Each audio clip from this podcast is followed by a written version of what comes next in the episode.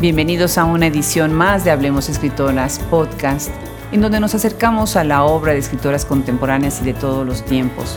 Hoy tenemos el gusto de acercarnos a la obra de una joven escritora mexicana radicada en los Estados Unidos, Ana Emilia Felker, quien con un doctorado en literatura comparada en la Universidad Autónoma de Barcelona, parte del programa de estudios independientes de la MACBA y licenciatura en periodismo, es candidata al doctorado en estudios hispánicos y escritura creativa en la Universidad de Houston. Colaboradora de diversos medios nacionales e internacionales como CNN en español y el Washington Post, nos deleita el día de hoy hablando sobre su obra, sobre su perspectiva y sobre su libro Aunque la casa se derrumbe, UNAM 2017. No dejen de visitar nuestra página web y suscribirse a nuestra lista de correos para que cada semana estén informados de todo lo que está sucediendo en este fabuloso repositorio de voz, enciclopedia y biblioteca. Los saluda desde este micrófono Adriana Pacheco.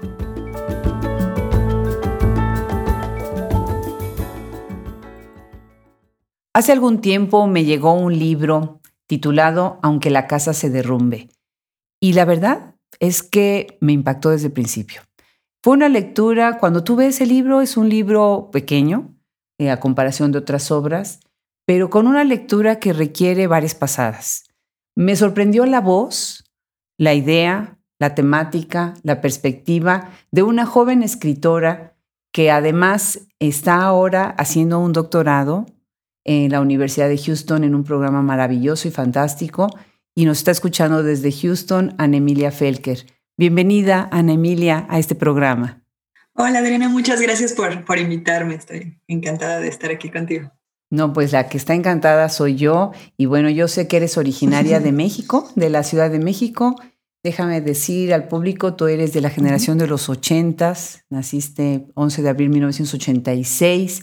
¿Qué está pasando, verdad, con tantas voces tan interesantes nacidas en, en esa década de los ochentas? Qué, qué bien.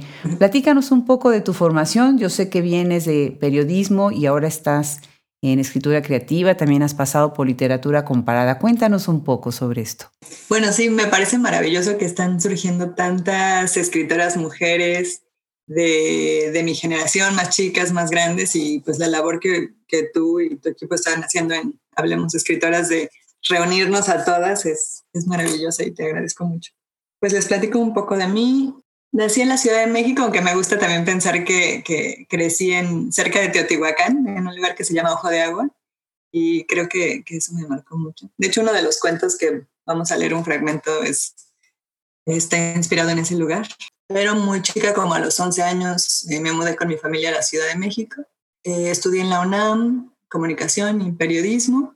Luego trabajé en la revista Chilango, colaboré en, CNN México eh, y luego me fui a hacer la maestría en Barcelona a un programa del, Museo de Arte Contemporáneo que se llama Programa de Estudios Independientes, que en ese momento eh, dirigía la filósofa, o el filósofo queer Paul Preciado y el curador eh, Marcelo Expósito. Y pues fue una experiencia que me revolucionó por completo. Y Fue muy interesante en términos teóricos, pero también en una forma de repensar el activismo, que es algo que siempre me ha interesado. Y pues la práctica política, la imaginación política. Sí. Y fue muy importante para mí ese, ese proceso, esa etapa. Y luego me quedé otro año en Barcelona para hacer eh, una maestría en literatura comparada. Y luego, regresando a México, me ofrecieron trabajo en el Colegio Nacional para coordinar el departamento de comunicación.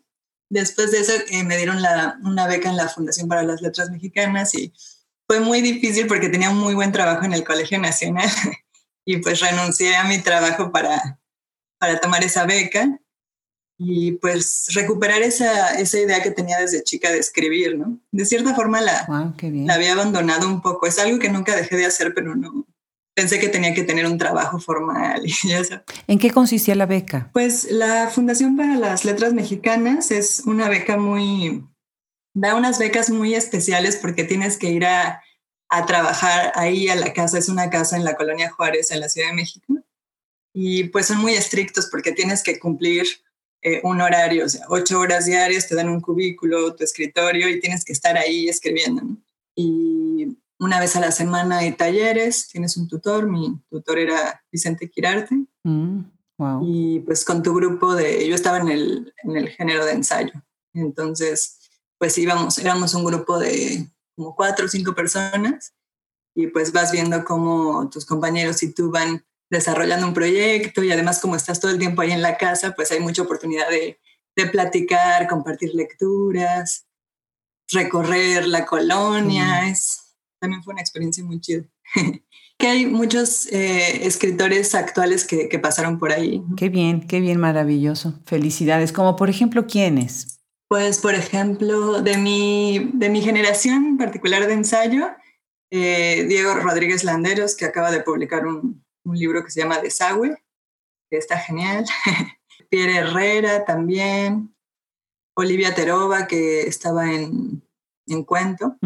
Sí, cómo no. Pero también de otras generaciones, pues Valeria Luisel y muchas otras personas. ah, por ejemplo, Elisa Díaz, también de mi generación, muy buena poeta. Sí, sí, sí. Pues estás haciendo el doctorado en un programa magnífico dirigido por Cristina Rivera Garza. ¿Cómo, ¿Cómo han hecho cosas en ese doctorado? En serio, es una maravilla. De ahí van a salir y están saliendo voces bien, bien interesantes. Cuéntanos un poco sobre tu experiencia estando estudiando ahí. Y bueno, este doctorado es en escritura creativa y tú venías de un programa o de otros programas de escritura creativa. Cuéntanos. Sí, para mí ha sido muy interesante esta experiencia. Venía de, varios, un par de becas de escritura creativa, pero aquí, además de tener la posibilidad de escribir, había que acostumbrarse al rigor académico y aprender dos idiomas, ¿no? El, el creativo y el académico, que son completamente diferentes y acostumbrarse a los, a los ritmos de trabajo y a la academia en Estados Unidos, que también es muy particular.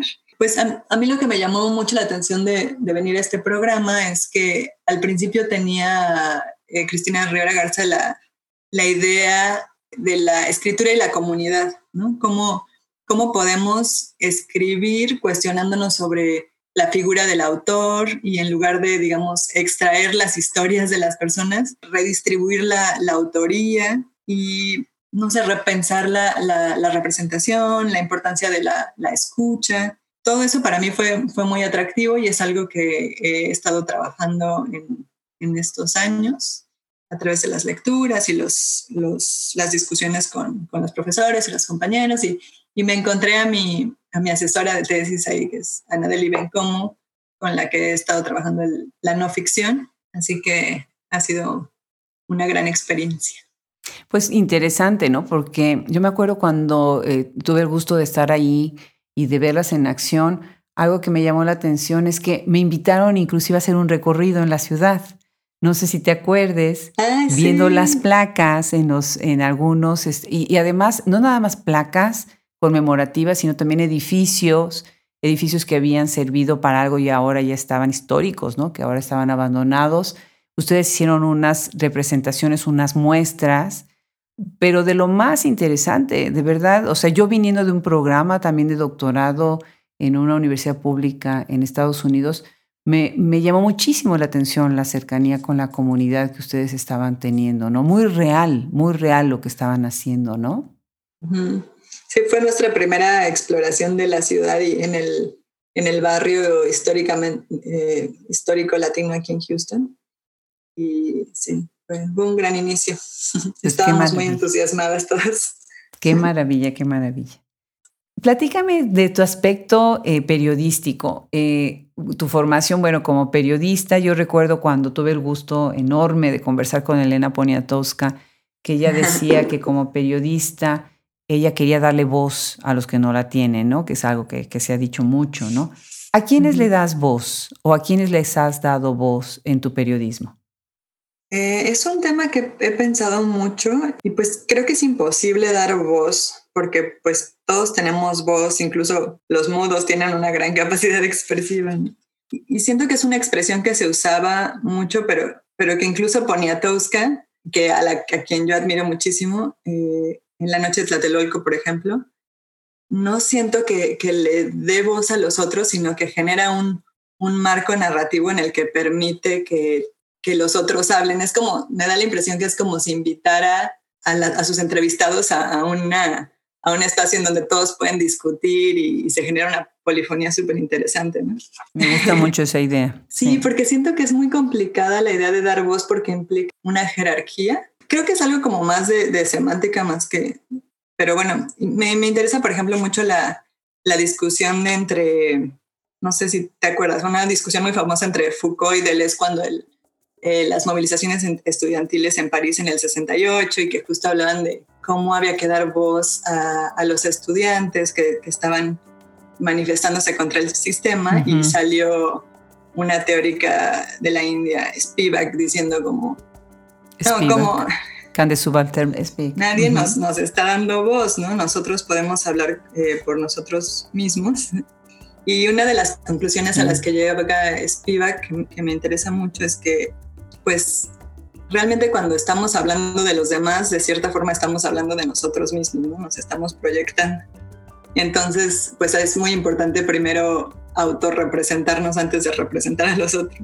Sí, es algo que a mí me interesa mucho en mi escritura, como ir hacia, hacia adentro y hacia afuera, ¿no? Como todo el tiempo estar revisando si me estoy proyectando en, los otros a la hora de, de, escribir sobre ellos, ¿no? Entonces, me interesa mucho ese movimiento de hablar con los demás, escribir sobre los demás, pero también sobre mí misma y, transparentar el, mi lugar de enunciación, ¿no? ¿Por qué veo las cosas como las veo? Y creo que Poniatowska también hace eso y muchos otros eh, escritores de no ficción.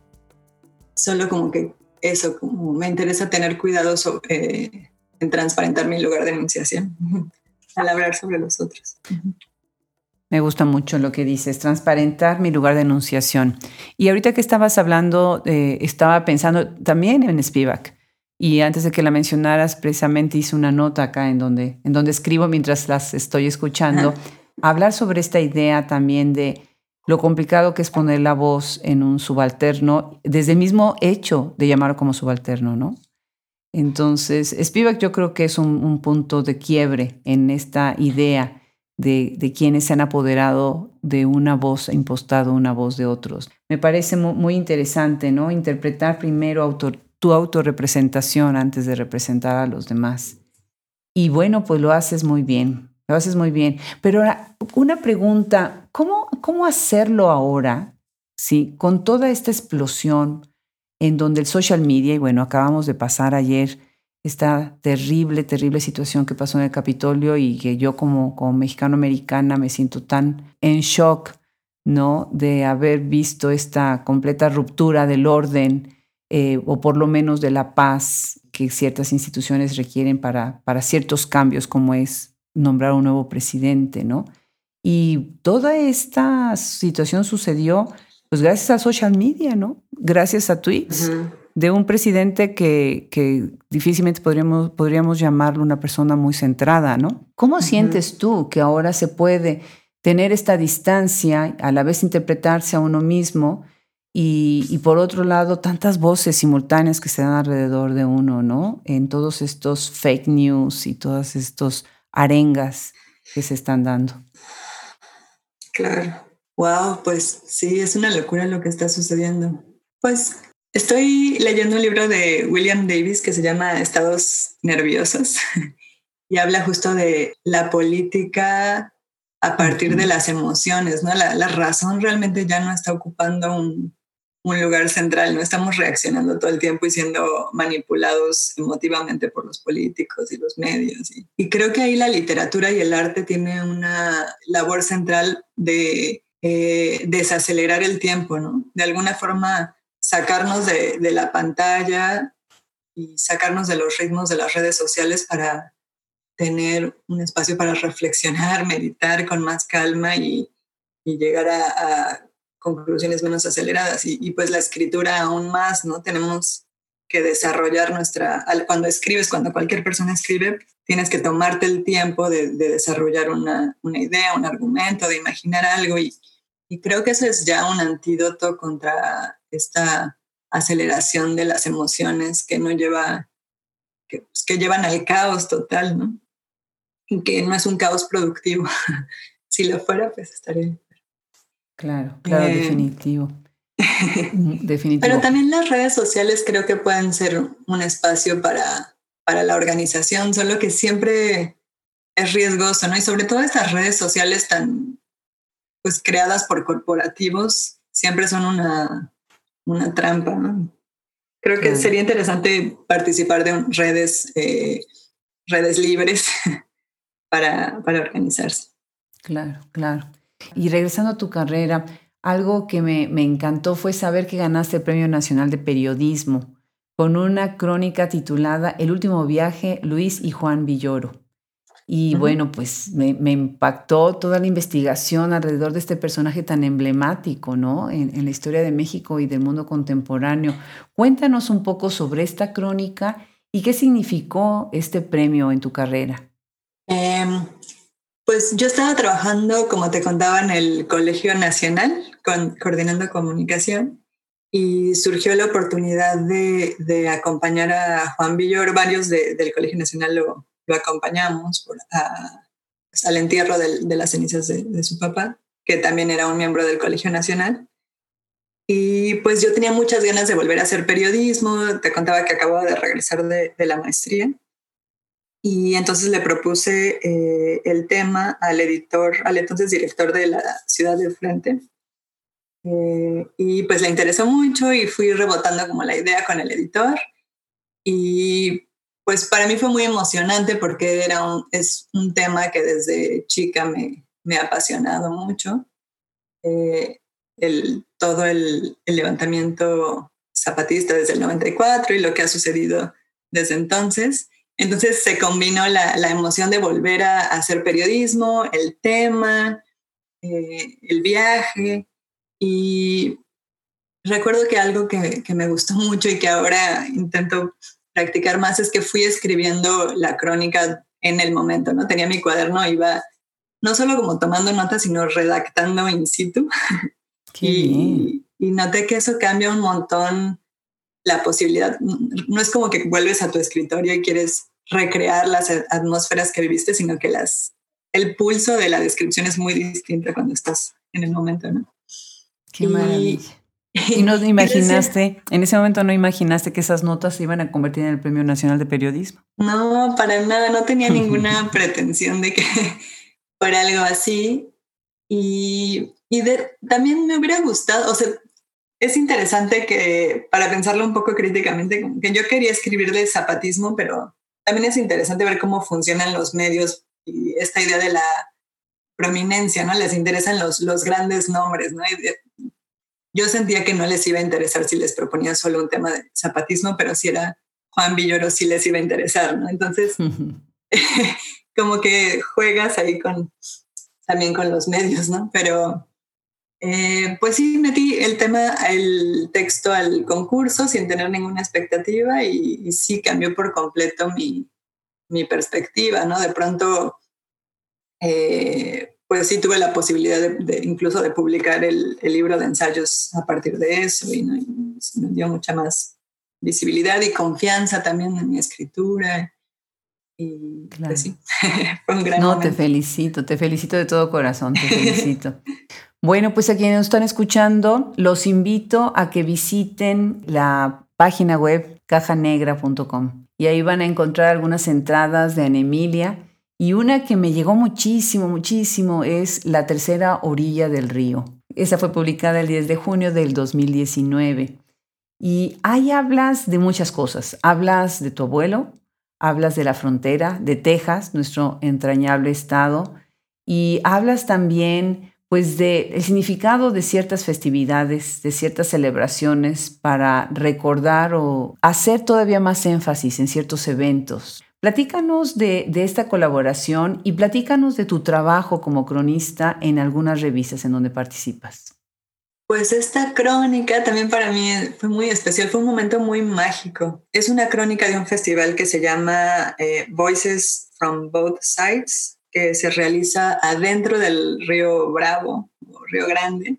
Entonces se reúnen familias de ambos lados de la frontera eh, se hace una misa para inaugurar el festival adentro de, del río y pues las familias cruzan con cervezas y hay eh, escenarios de ambos lados, entonces van alternando la música y pues es un festival súper simbólico de lo innecesaria que es la frontera tan vigilada con, con tecnología militar que tenemos ahí. Pues me, me invitó un, amigo de la universidad que había ido varios años y también creo que siempre que viajo a algún lugar o voy a algún lugar siento que tengo que escribir algo, lo cual a veces es algo negativo porque siempre siento que tengo que trabajar en lugar de disfrutar. Estás disfrutando de otra manera, ¿no? Exacto, es otra forma de disfrutar el momento porque prestas más atención, ¿no? Y, y pues me siento como en la obligación de preguntarle cosas a las personas y, y entender qué es lo que está sucediendo.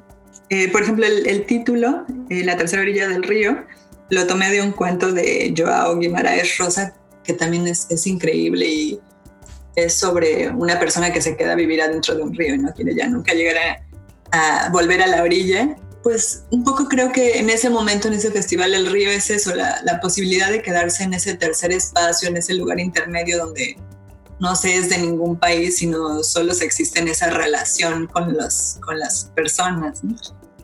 Y es un festival muy lindo, se los recomiendo si, si pueden ir en algún momento. Lo cancelaron este año por la pandemia, pero... Lo cancelaron este año, bueno, pues sí, obviamente, tenía que suceder. ¿Y la figura de tu abuelo? Uf, sí, también por eso fue para mí importante ese viaje, porque acababa de, de, morir mi abuelo, que, al que pues quise muchísimo y fue una figura central en mi vida por, pues, por los libros, las discusiones. Él, él era lingüista y platicábamos un montón de, de lenguaje. O bueno, más que platicábamos, yo lo escuchaba y le preguntaba cosas. Y tenía una personalidad bien como de monje.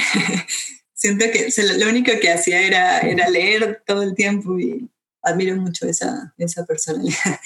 Y pues para mí también la figura de mi abuelo es muy simbólica de un Estados Unidos que, que ya no existe. Él creció en Maine, en una granja, y le tocó la depresión y creció en un momento en el que la cultura bélica de Estados Unidos todavía no crecía, digo, no existía y aunque después le tocó ir a la guerra, es interesante como tengo sus memorias, de, escribió un montón de, pues como un diario, ¿no? Entonces he regresado a leer eso y cómo él vivió este proceso de, de cómo los políticos convencieron a la población de que era importante participar en intervenciones militares.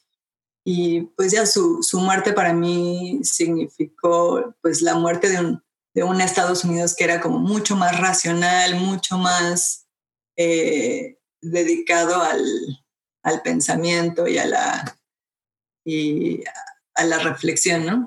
Siento que es como cuando murió Susan Sontag, que decían que había muerto la, bueno, con su proporción, eh, que había muerto la inteligencia de Estados Unidos. Para mí eso fue la muerte de mi abuelo, la muerte de una época.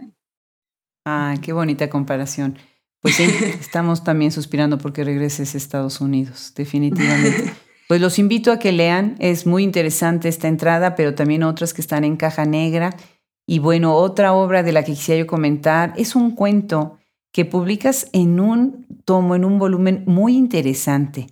Se titula Sin mayoría de edad. Esta fue editada en Ediciones Punto de Partida UNAM en el 2019 y es un libro que reúne 21 cuentos sobre la infancia y la adolescencia, escritos por narradores y narradoras que nacieron entre 1983 y 1993. Entonces ahí hay voces de México, Chile, Perú, Argentina, Nicaragua y España. Y hace no mucho estaba platicando con Socorro Venegas y Juan Casamayor sobre Vindictas y la nueva edición de cuentistas latinoamericanas que ellos acaban de editar. Y he pensado muchísimo en la importancia de estas antologías y de las invitaciones que les hacen a ciertos autores para publicar en ciertos libros. Ya tendremos un podcast sobre eso. Y me hizo pensar tu cuento, si un jardín no es un bonsai, en cómo es que se conecta ciertas temáticas a través de un libro así, ¿no? Cuéntanos sobre este cuento en este libro y si te parece, después de tu comentario, leamos un fragmento de él. Súper. Eh, pues Joel Flores me invitó a esta antología sin mayoría de edad, editada por Punto de Partida, porque Carmina Estrada, mi editora en, de este libro de ensayos, Aunque la casa se derrumbe, le, pasó el libro y lo leyó y vio que tenía, Joel Flores vio que tenía mucho de narrativa y de cuento en mis ensayos, entonces me, me, invitó a hacer un cuento y pues me emocionó mucho porque tenía años de no escribir cuento y escribí Un jardín no es un bonsai con un ejercicio que era realmente de cronista, ¿no? Me, estaba entonces viviendo en casa de mi asesora de tesis actual, Anabel Bencomo. Mm. Es una profesora increíble. Sí. Eh, y ellos, ella y su familia se habían ido de, de vacaciones y yo me quedé cuidando su casa y, y, a su gatita. Y pues estaba ahí en su casa sola sin coche y tú sabes que en Houston no se puede mover mucho sin, sin coche. No. Entonces, lo que hice fue hacer una especie de bitácora de, de, su jardín, de cómo, cómo cambia el jardín a lo largo del día. Y en Houston, que es casi como el Amazonas, ¿no? Hay muchísimos bichos y la humedad y es muy particular el, el clima y la fauna de Houston. Entonces, pues fui documentando su jardín y me recordó el jardín de mi infancia en Ojo de Agua. Y entonces, pues escribí un, un, texto sobre la infancia en ese jardín a partir del jardín de mi profesor. Y, Qué interesante. pero lo que me gustó mucho de esta, de esta antología de cuentos, como dices, es la temática de la infancia que los atraviesa a todos, pero, pero la constante de casi todos los cuentos es entender la infancia como un lugar eh, que no es seguro, ¿no? Eh, justo en la infancia uno está completamente vulnerable a todo tipo de, de violencias, ¿no?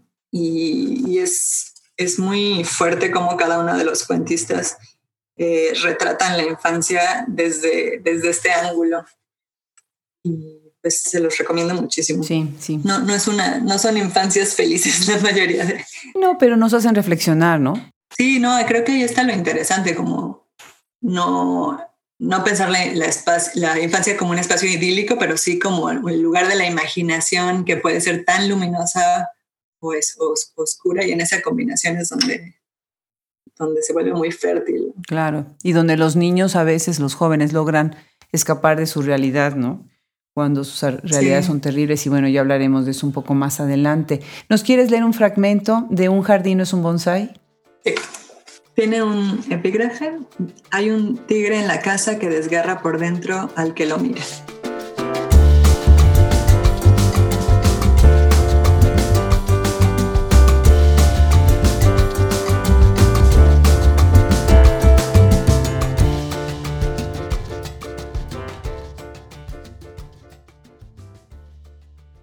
Parecen cucarachas pequeñas. Tu primer impulso es ahogarlas, Apenas cae el chorro de agua sobre la tierra, salen en éxodo en todas direcciones, la mayoría por la pared hacia la ventana de la cocina. Podrían meterse a la casa las desterradas, mejor cambiar de estrategia y dejar que vivan aquí afuera.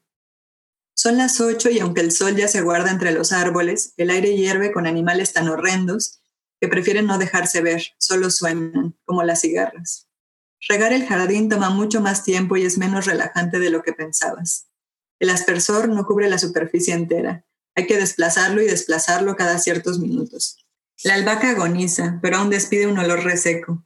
Debes evitar destruir este jardín. Necesitas el dinero. No lo aparentas ahora, pero el lugar donde creciste era más jardín que casa. Entonces lo verde nos rodeaba. Al frente se erguía un pino amplio al que le había crecido un segundo tronco, un pino siamés. Atrás teníamos un limonero, una nochebuena y más atrás de todo eso una covacha. Al regresar de la escuela te tirabas al pasto y chupabas los limones.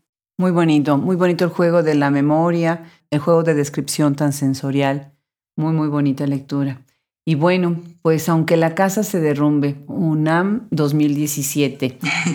Qué libro tan lúcido, qué libro tan entrañable, tan lleno de aforismos, de ideas que, que, se quedan siempre en otra dimensión en donde a veces nosotros obviamos las cosas, ¿no? Que estamos viendo. Felicidades, felicidades por el libro, por tu valentía de haber sido parte, protagonista, testigo, ¿no? De muchas de las cosas que estás ahí eh, relatando en todos estos, eh, en todos estos, vamos a decir, David Miklos dice en la revista La Tempestad, los llama más que crónicas, los llama prosas híbridas. Y bueno, podrían ser ensayos, crónicas o prosas híbridas, como él dice, ¿no?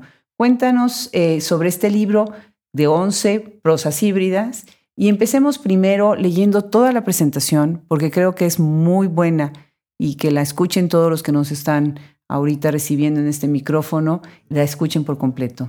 muchas gracias por tu lectura tan generosa. Bueno, voy a leer la introducción entonces.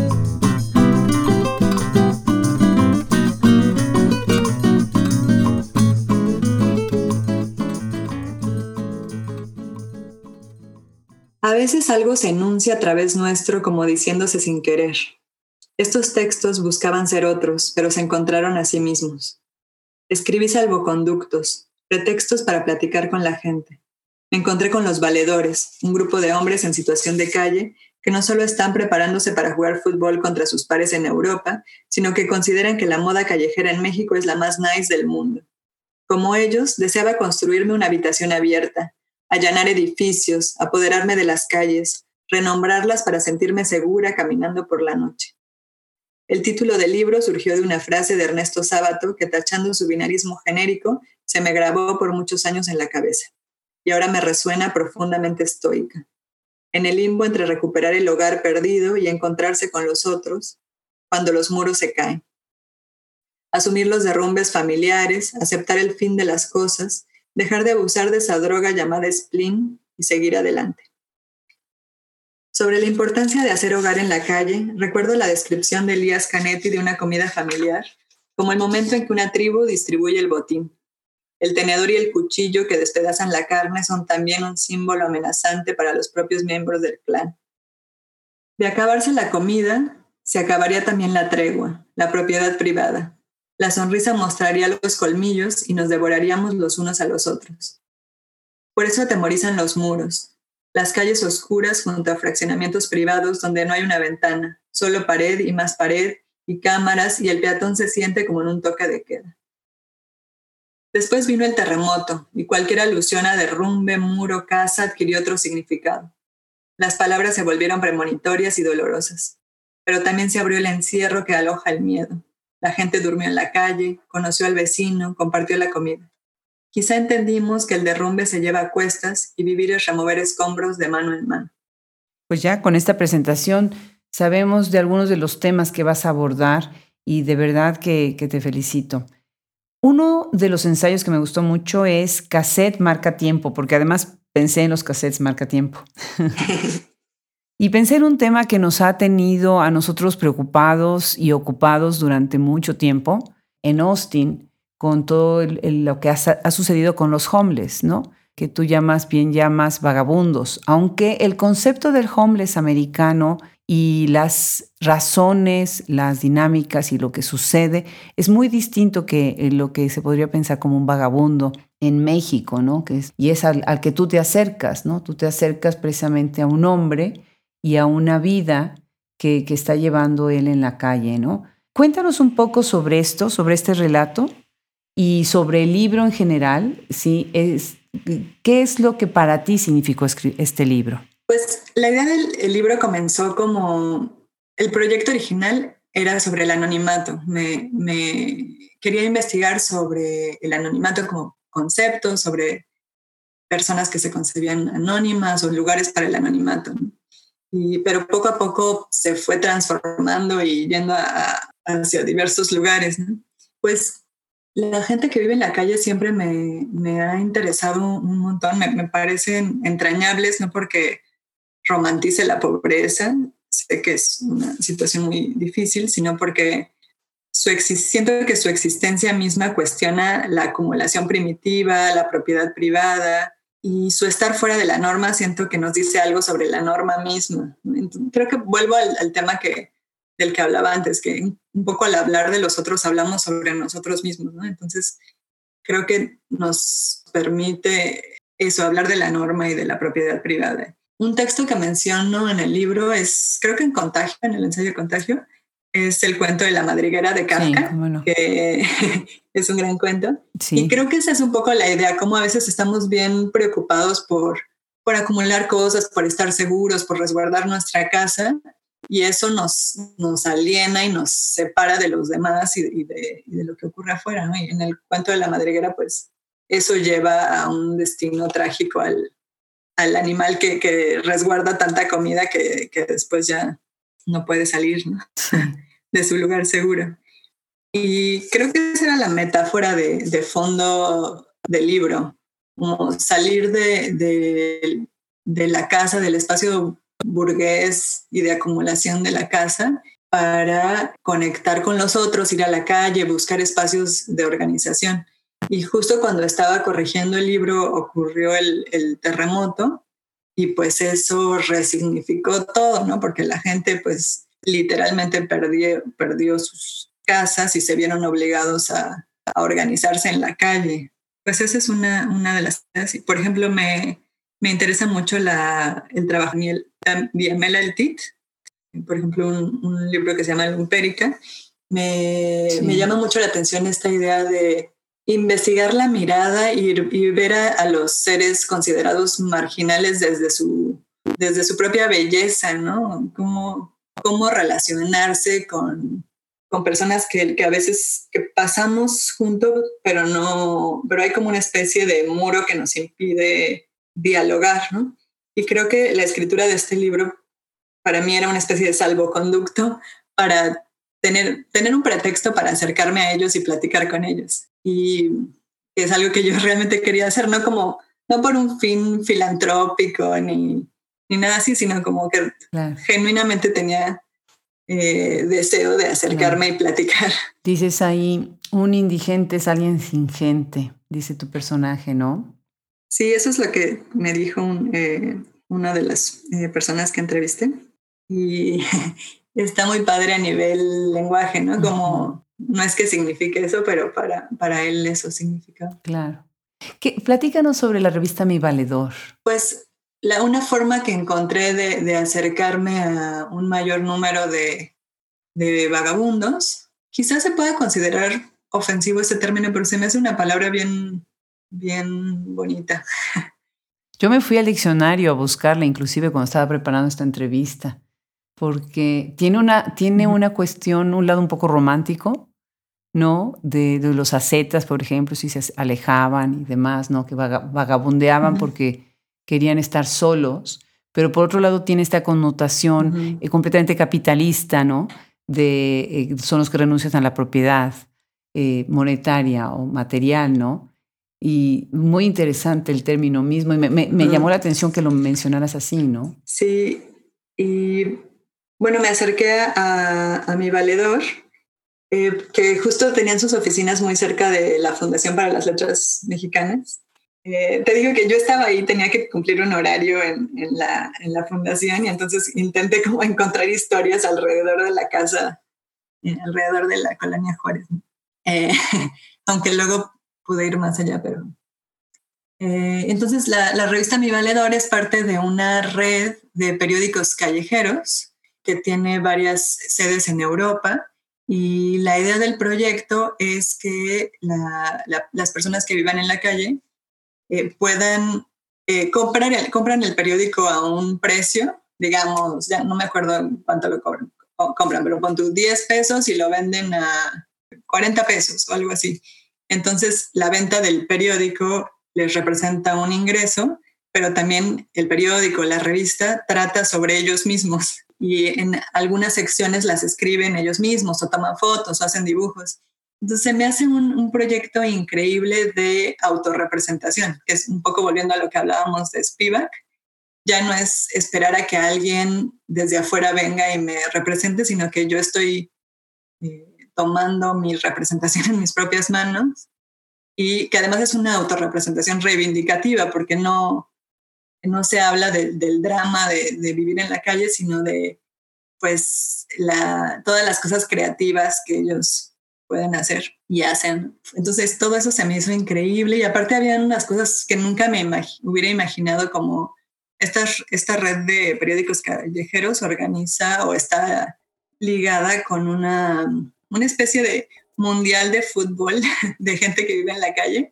Entonces tienen sus propias ligas en los diferentes países y ya los, los que van ganando de pronto, así los dos equipos ganadores se reúnen en, en Suiza o algo así para, para jugar. Y entonces es como un mundo alterno que desconocemos y que, y que no tiene que ver con la, la desgracia del, eh, o con la pobreza, sino con la posibilidad creativa y de organización y de auto reivindicación. Claro.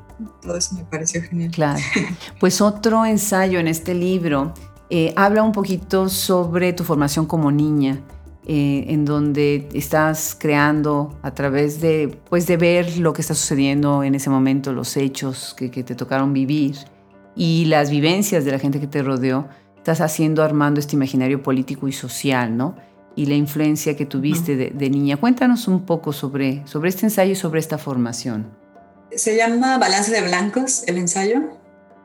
Y pues es una reflexión sobre, creo que en particular sobre la relación con, con mi padre y con una idea romántica de la, de la revolución, eh, de la revolución cubana, de crecer escuchando a, a Silvio Rodríguez o a, Bob Dylan y, y, crecer eso con, con, una idea eso, un poco romántica y utópica de, de la revolución. Y pues cuento ahí cómo tenía en mi cuarto un postal con una foto de Antonio Turok.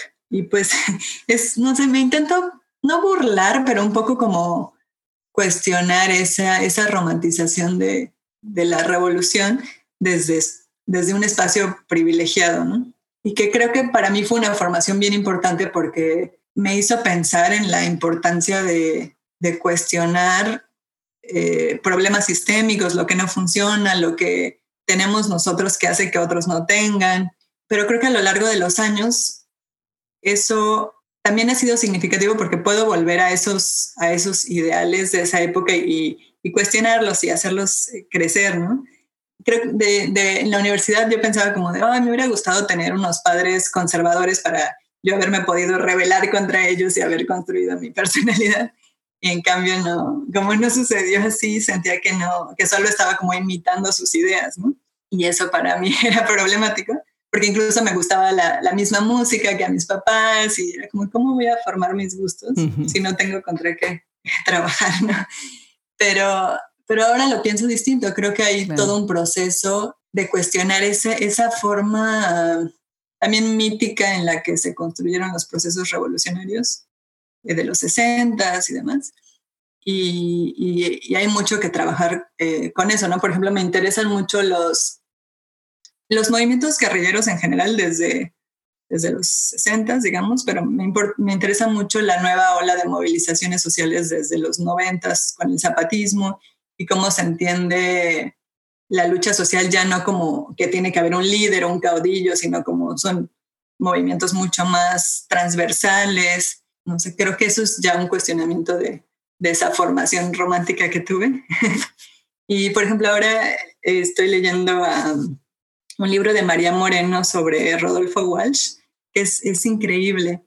Eh, se llama Oración y pues eh, habla, por ejemplo, de la, de la hija de Rodolfo Walsh, Vicky Walsh, que también militó en Montoneros, en Argentina, y pues y la asesinaron, ¿no? Y entonces ella cuestiona esta idea romántica de los guerrilleros de sacrificar a los hijos por una causa y no es que no tuviera su valor, pero como que en problematizar eso también se está abonando a la causa, ¿no? No sé, me interesan esos temas y la, y la organización política y repensar la organización política constantemente. Muy interesante, muy interesante. Y bueno, pues ya se nos está acabando el tiempo, pero antes quisiera mencionar dos cosas que me parecen muy relevantes. Uno es contagio, otro ensayo que me parece fundamental, sobre todo ahorita que estamos viviendo una época de contagios, estamos viviendo una plaga, ¿no? Estamos en, medio de una pandemia, ¿no? Y te hace pensar, pues, de todo, ¿no? Las zonas peligrosas, los linderos, quiénes están más expuestos, más vulnerables, ¿no? Por otro lado, estás haciendo un recorrido, estás caminando una ciudad e inevitablemente pensé en Valeria Luiselli con sus papeles falsos, que también recorre a la Ciudad de México, otra ciudad diferente a la que tú estás recorriendo, ¿no? Y me parecerá muy interesante hacer un, breve comentario sobre este, esta entrada tuya, Contagio. Pero antes de eso quisiera mencionar, tu libro está todo subrayado, tiene notas, post-its por todos lados. Ya estoy preguntando dónde puedo comprar más para regalar, porque los aforismos, eh, las ideas, ¿no? Escuchen, por ejemplo, esto dice, después viene la conciencia de la cámara, autocensura, miedo a ser poco original, miedo a ser retórico, a ser mirado. Después, ver es apuntar con un arma. La contigüidad es irremediablemente significativa. Se me hizo esto, se me hizo genial porque Imagínense que junto a un hospital hay una, hay, una casa funeraria. O sea, estas contigüidades que vemos en la ciudad, ¿no? Y la, calle de las talacherías, entonces va a ser una contigua a la otra, ¿no? Interesantísima esta perspectiva tuya, ¿no? Después dices, el libro como fetiche es un objeto de culto con cualidades sobrenaturales, una máquina energética. Genial, genial. Pues para cerrar esta, esta conversación tan interesante, ¿Podrías hacernos un breve comentario sobre contagio, sobre esta idea tuya de, la plaga? Y bueno, ¿en qué estás trabajando ahora? Ok. Bueno, no sé si responder a las, como que fueron muchas cosas.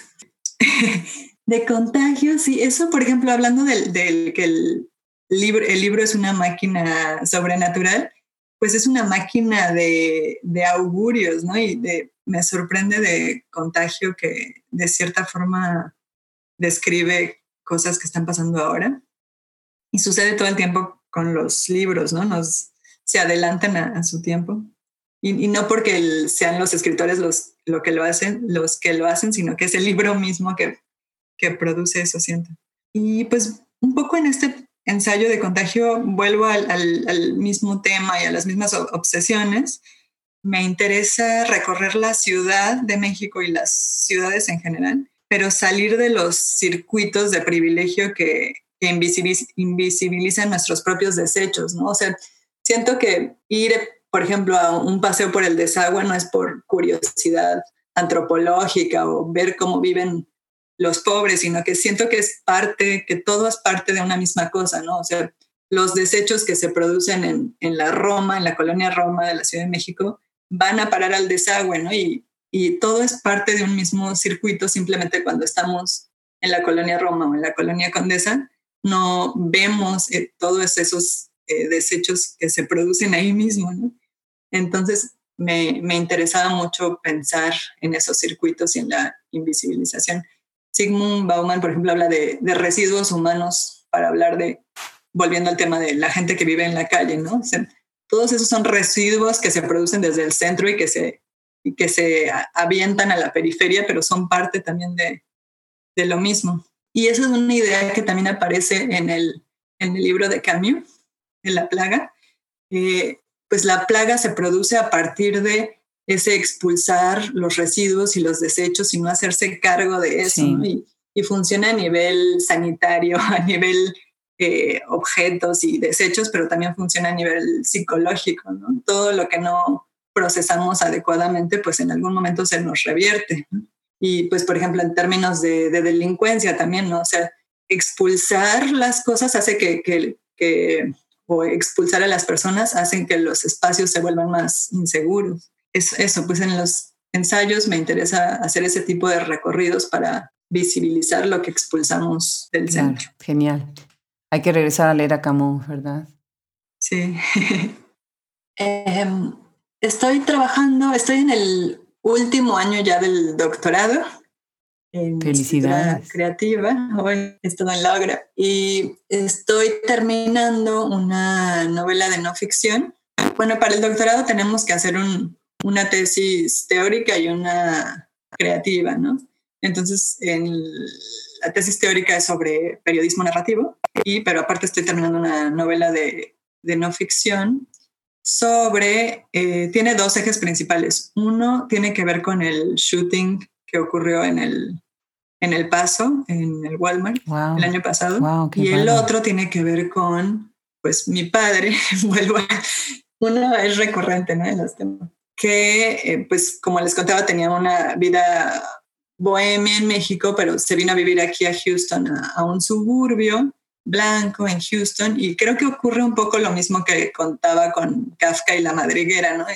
En, la novela intento explicar cómo eh, los suburbios tienen un efecto como de aislamiento y, pues mi papá ha estado experimentando pues problemas con la memoria, ¿no? Tiene como ansiedad y problemas de, memoria y entonces lo, lo, lo, atribuyo yo a una especie de enfermedad del suburbio y entonces ahí voy como eh, contraponiendo el, el caso de, del shooting, fui a, a El Paso a entrevistar a algunos de los sobrevivientes, pues es un ensayo, crónica, novela, otra vez un texto híbrido al respecto y, un poco sobre, sobre Houston en, en, un clima que me tocó vivir acá, que es el surgimiento del, pues la visibilización del suprematismo blanco. Entonces me, me pregunto sobre la blanquitud y, por ejemplo, qué significa yo misma, ¿no? Pasar por, por blanca en un país que racializa a sus inmigrantes. Y pues ese es más o menos el tema. Se llama Santuarios. Se llama Santuarios. Pues ya estaremos esperándolo con muchísimo gusto. Ana Emilia, qué gusto tan grande haber platicado contigo. Eh, invito a todos los que, los que puedan conseguir el libro, porque de verdad es entrañable, y además seguirla en sus otras publicaciones. Ana Emilia Felker, lo oyeron en, en Hablemos Escritoras Podcast, va a ser una voz grande en nuestras letras contemporáneas. Un abrazo bien grande. Acá dentro de Texas, estamos las dos aquí metidas en Texas. Un abrazo grande desde Austin. Hay un abrazo muy grande a ti. Muchas gracias. Al contrario, en Emilia.